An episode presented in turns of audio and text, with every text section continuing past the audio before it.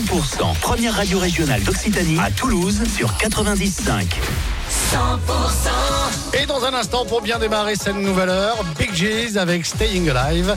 Il est 9h, belle matinée, c'est mercredi. Aujourd'hui, nous sommes le 16 août.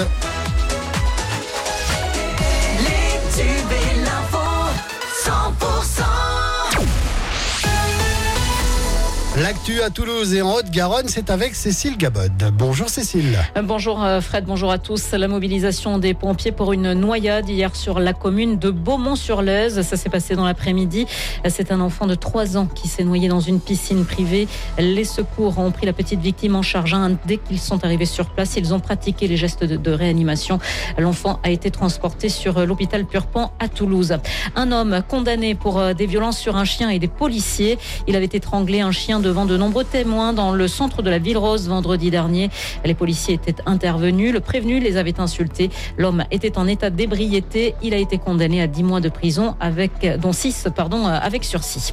Le spectacle de Dieu donné euh, interdit par la mairie de Toulouse. Le polémiste annonçait qu'il allait se produire euh, dans la Ville Rose demain euh, dans un lieu gardé secret. Le maire toulousain Jean-Luc Moudin a annoncé hier sa volonté d'interdire cet événement, annoncé donc euh, par le polémiste sur son site internet et ce par un arrêté municipal qui sera pris aujourd'hui. Vous êtes sur 100%, la suite du journal avec Cécile Gabod.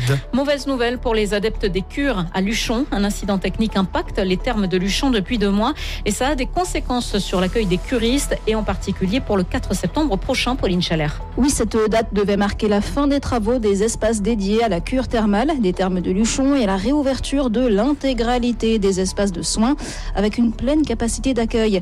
Cet incident technique a enchaîné la fermeture du service de balnéothérapie de l'espace standard depuis le 4 juin. L'origine du problème a été identifiée au niveau de la bâche de stockage d'eau thermale. Conséquence, la réouverture complète est repoussée d'une semaine. Elle est programmée désormais le 11 septembre. L'établissement ne sera donc pas en mesure d'accueillir les 430 curistes attendus le 4 septembre et se voit contraint d'annuler 283 réservations qui devaient débuter ce jour-là. Les frais d'annulation seront pris en charge pour les personnes concernées. Merci Pauline pour ces précisions. Et compte tenu du taux de réservation, un report des cures n'est pas possible d'ici au 28 octobre, date de la fin de la saison thermale 2023. Un report des arts sur l'année 2024 sera proposé. Le Rose Festival continue de se préparer à Toulouse. Ce sera les 1er, 2 et 3 septembre prochains. C'est le Mythe hein, qui va accueillir ce festival. À l'affiche, donc, Big Flo et Oli, les deux frangins toulousains à l'origine de cet événement. Il y aura aussi Angèle M et bien d'autres artistes. Tous les détails sont à retrouver sur le site rosefestival.fr. Toulouse Plage continue. C'est la 20e édition cette année à la Prairie des Filtres avec des activités et des animations.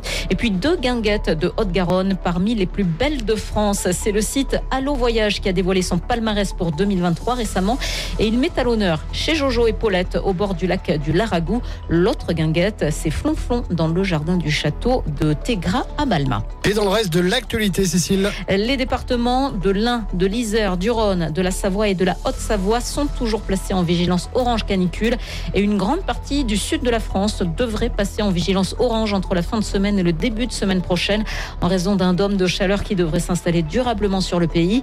Lyon promet d'être l'une des métropoles les plus touchées par ce phénomène. La barre des 40 degrés à l'ombre devrait ainsi être dépassée entre dimanche et mardi prochain. Deux juges d'instruction ont été saisis pour enquêter sur l'incendie du gîte près de Colmar où ont péri mercredi dernier 11 personnes, majoritairement des adultes en situation de handicap venus en vacances.